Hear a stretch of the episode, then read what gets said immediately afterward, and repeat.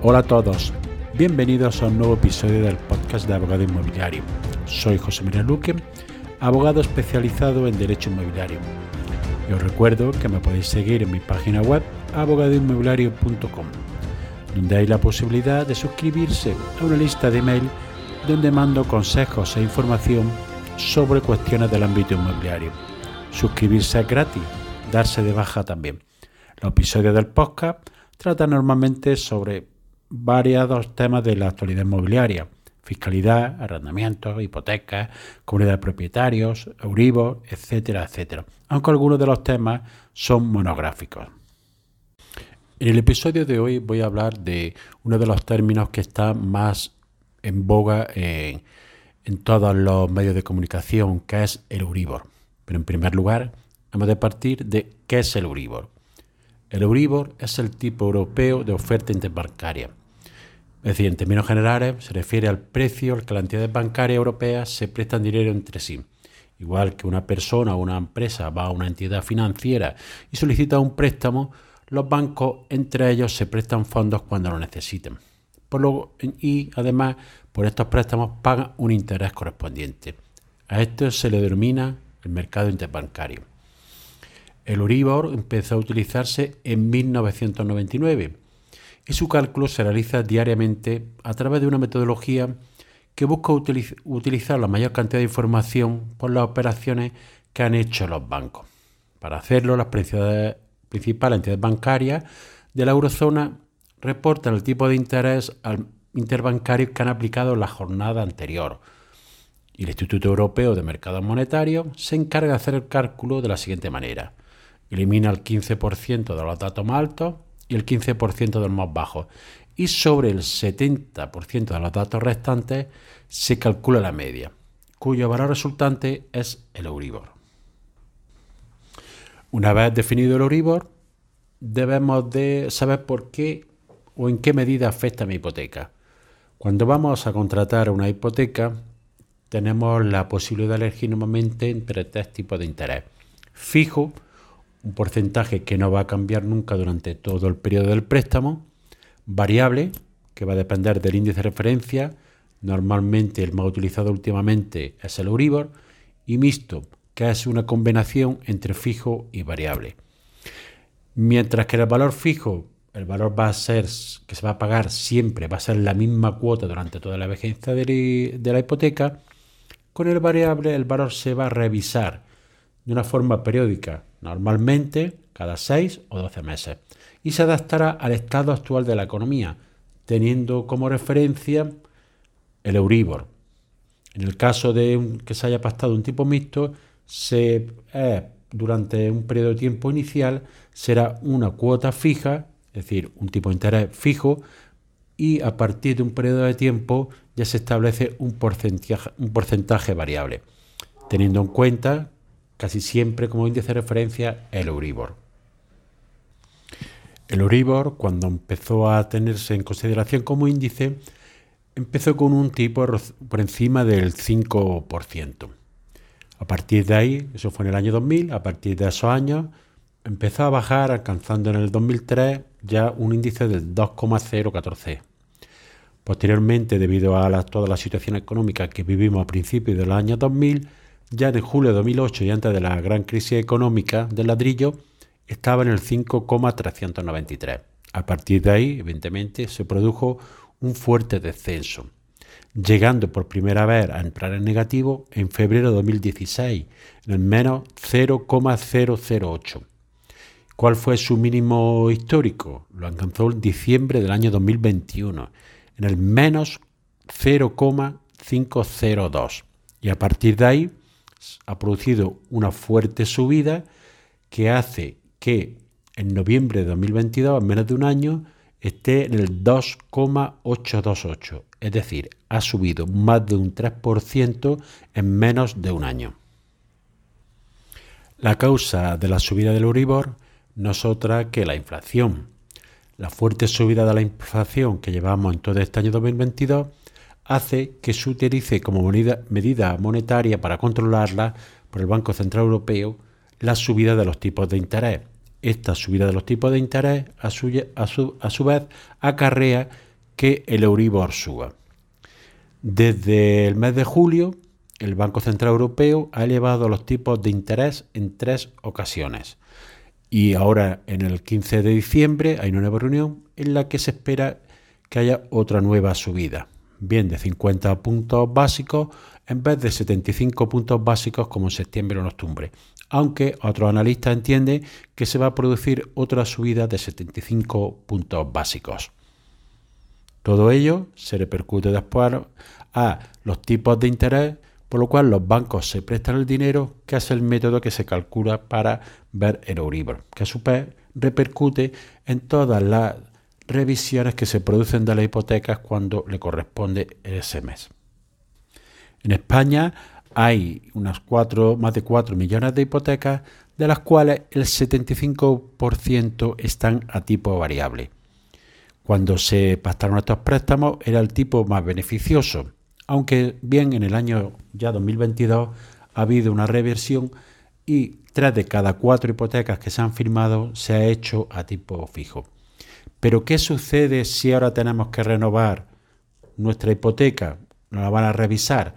Pues que nos van a aplicar un Oribo en este mes de diciembre del 2,828. ¿Esto qué supone?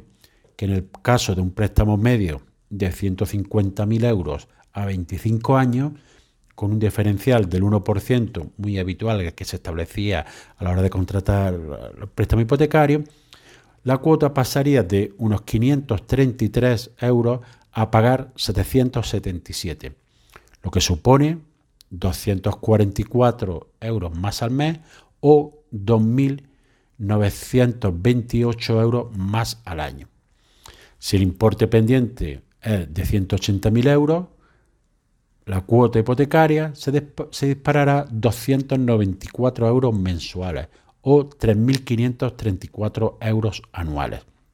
Y si asciende a 300.000 euros, el sobrecoste será de casi 500 euros al mes o 6.000 euros al año. ¿Cuál es la evolución que se espera o las previsiones que hay para Uribor para los próximos meses y años? Pues se espera que en el primer semestre de 2023 siga incrementándose el Uribor, porque va a reflejar todas las subidas de tipo de interés que está haciéndose actualmente y dependerá fundamentalmente de la evolución de la economía y de la inflación que durante el próximo año haya más subidas de tipo de interés. Pero tal como se prevé la situación, al menos se espera que se acerque al 3,5% en el primer semestre de 2023. Y a partir de ahí, en función de cómo evolucione la inflación y las previsiones sobre los tipos de interés, se espera que haya un pequeño descenso en el segundo semestre del año 2023 y regularizándose un poco la situación durante el 2024 en el que estaríamos siempre por encima de tipos del 2%. Por último, comentar que todos los analistas o la mayoría de los analistas económicos consideran que lo normal en una economía es que el la Euribor, el tipo que se estime para calcular la hipoteca, ronde entre el 2 y el 3%. Es una anomalía lo que había sucedido anteriormente en que llegara a estar en tipos negativos. Y en el día de hoy vamos a hablar de las cargas habituales que puede tener una vivienda. Cuando vamos a comprar una, decidimos comprar una vivienda, una de las principales acciones que tenemos que realizar es comprobar si la misma está libre de cargas. Es decir, si tiene alguna limitación, bien sea jurídica o física, que pueda impedirnos el pleno, la plena posesión y desarrollo de nuestro derecho de propiedad. Hay unas que son las más habituales que nos podemos encontrar. Primero, tenemos de partir que siempre que una carga es una restricción que tenemos sobre esa propiedad, que puede ser bien una restricción jurídica en forma de que pongamos una limitación para disponer o que tenga alguna carga económica o bien incluso puede ser una restricción física que puede ser que posea una servidumbre sobre otra finca o una servidumbre personal. Las cargas más habituales que nos vamos a encontrar son normalmente obligaciones económicas, deudas o pagos pendientes que pueden ser más o menos cuantiosos y que pueden afectar a la propiedad. Las más comunes que nos vamos a encontrar. En primer lugar, ver si la vivienda tiene una hipoteca. Si compramos un bien que está hipotecado, debemos de tener un certificado de la entidad bancaria del vendedor para saber exactamente cuál es la deuda. Puede pasar también que el vendedor haya abonado el préstamo hipotecario, pero no haya procedido a la cancelación de la hipoteca. En este caso, tiene que tener un certificado bancario que acredite que el préstamo ha sido pagado y debe de acudir a su entidad financiera para que con la entrega de este poder ir a la notaría donde un apoderado del banco firmará esa escritura de cancelación de hipoteca. Otro de las cargas que podemos encontrarnos es que existan anotaciones de embargo sobre esa finca que hayan dado lugar por un proceso judicial. Es decir, que el vendedor, por cualquier circunstancia personal, tenga una deuda, bien pueda ser con la administración o deudas con otros particulares o empresas que haya supuesto que hayan eh, realizado un procedimiento judicial y haya terminado este con el embargo de los bienes anotándolo sobre esa finca que queremos adquirir. Ello lo podemos comprobar solicitando una nota simple del bien que queremos comprar.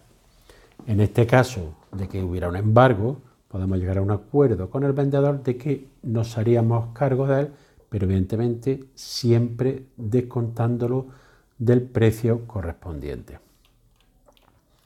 Otra de las cargas que nos podemos ver en una, la compra de una vivienda es que ésta tenga una servidumbre o un usufructo. Son derechos constituidos a favor de terceros que obligan al, están constituidos sobre esa propiedad, por lo cual puede limitar, puede limitar gravemente nuestro derecho de propiedad. También podemos encontrarnos que la finca está arrendada.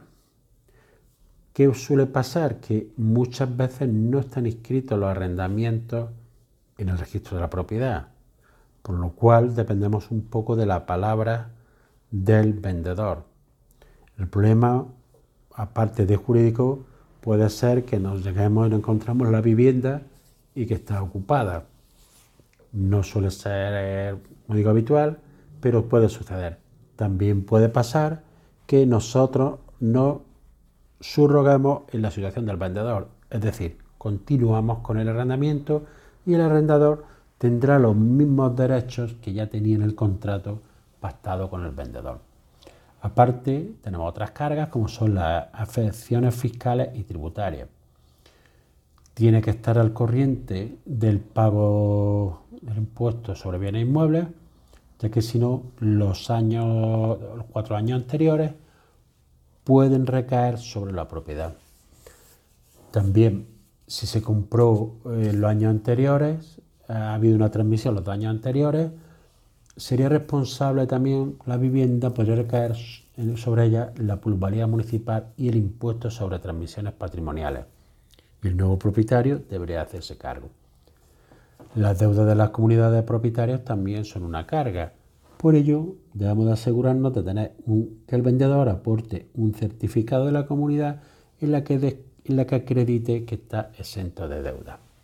Igualmente pasa con las empresas de suministro de agua, luz, etcétera.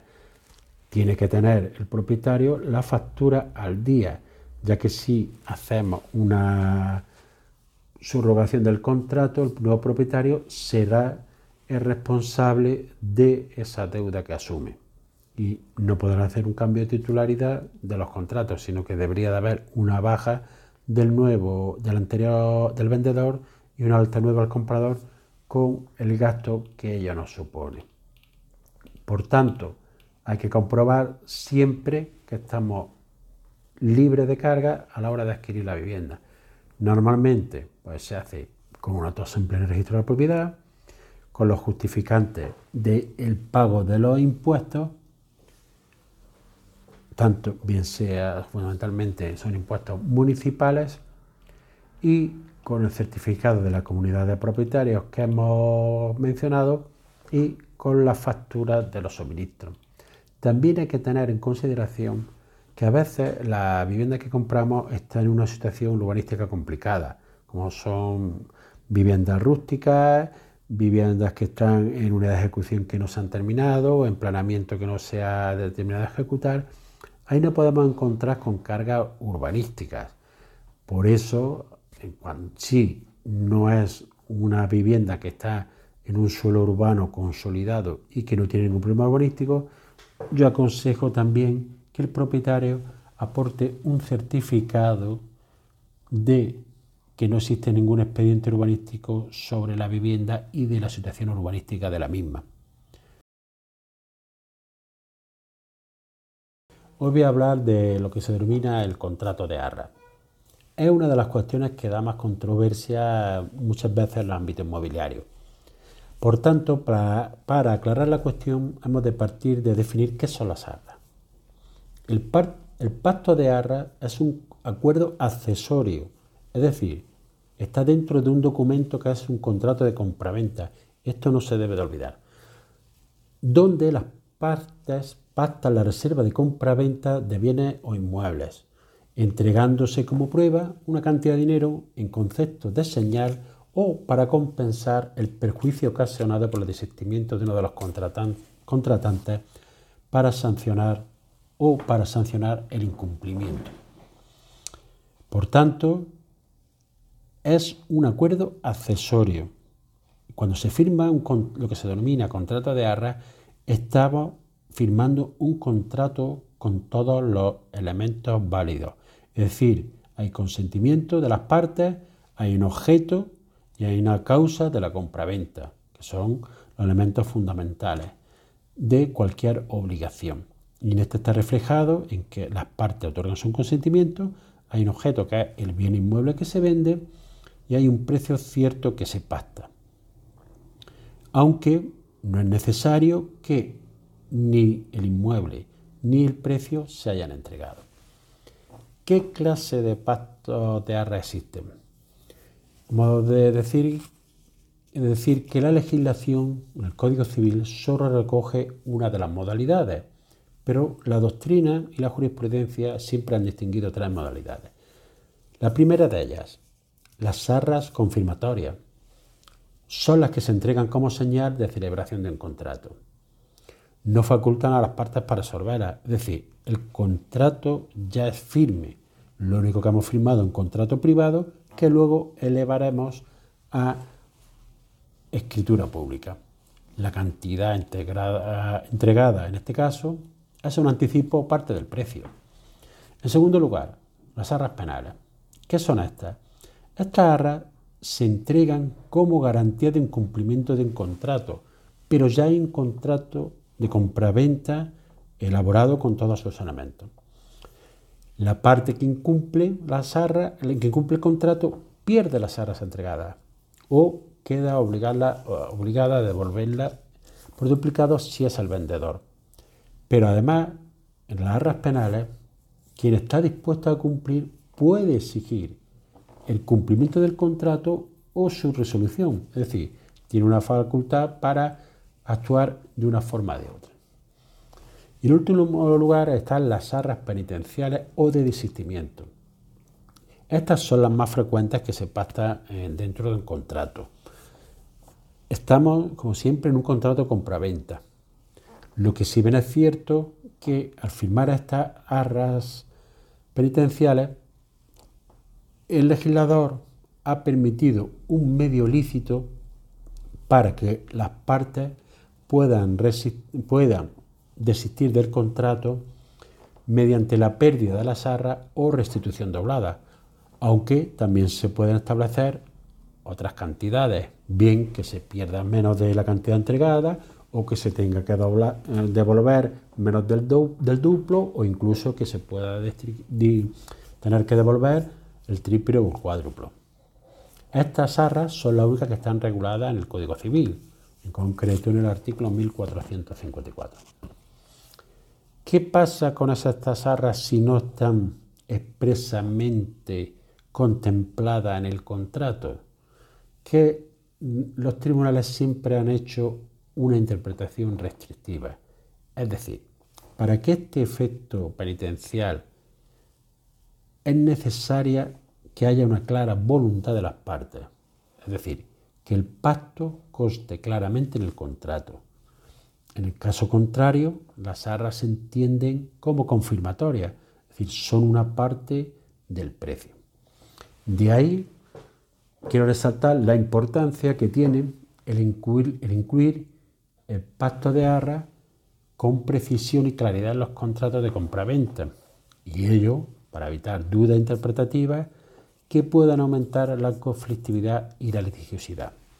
Tampoco hay que confundir un pacto de arras con un contrato, con un pacto de reserva o con otros documentos preparatorios que se pueden realizar, que no son contratos de compraventa. Y también hay que tener en cuenta, en caso que se firme a través de un agente o con una inmobiliaria, que se pueda tener por esta de las partes mandato para firmar el contrato en nombre del cliente que realizado el contrato. Porque en este caso, si tiene un encargo de venta de un propietario y en él consta que él tiene mandato para aceptar la arra, se está firmando un auténtico contrato de compraventa. Ojo con esto, que a veces se cree en las partes que, que luego es necesario que sea firmado por el comprador.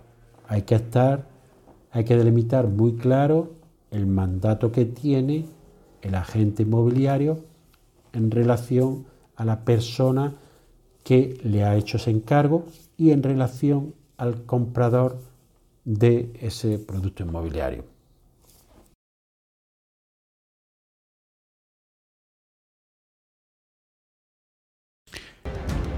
Y así llegamos al final del episodio de hoy.